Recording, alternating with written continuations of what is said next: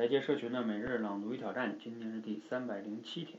有个学生过来向我抱怨说：“国天老师，我的人生毁了，我只差两分就能上北大呢，可现在啊，只能在这个烂学校，我永远也不可能变成我希望的精英了，我的人生还有什么意义呢？”为了证明这个永远也不可能，他接着举例子，你知道吗？这两所大学的差距有多大吗？北大有一千多万册藏书。而我们这个鬼学校呢，只有不到十万册，完全没法比呀。他叹气道。国典老师问他说：“那你看了几本呢？”嗯，他懵了，挠挠头说：“三本吧。”我当然不是要对这个学生说，你要过得越爽越好，躺平拉倒。人除了眼前的苟且，得有点诗和远方。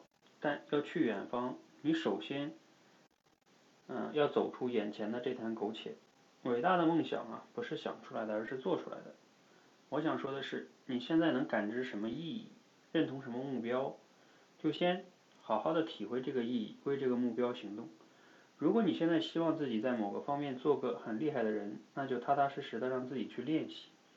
如果你觉得当下最重要的是赚钱，让自己租个好点的房子，养一只喜欢的猫，那就踏踏实实的去赚钱。你可能并不需要马上就成为精英拯救世界，你可以先把自己捞出来。当有一天能改变世界的时候啊，你会有感觉的。好，内容来自于古典老师的《拆掉思维的墙》这本书。嗯，读了今天内容呢，你有哪些感想哈？嗯，其实我最大的感想就想到了一个词哈，就是积极主动。嗯，什么意思呢？就是。无论外界的环境怎么样，你总是可以选择做一些什么的。人，你有两种选择，一种是去抱怨，另外一种是你可以选择做一些什么。啊，就像他说的，嗯，这个不管图书馆有一千多万册藏书，还是一十万多册，甚至哪怕只有一百册藏书，你也可以去看一看。啊，甚至你们学校图书馆都没有没有关系啊，因为在今天这个时代，网上有很多的书。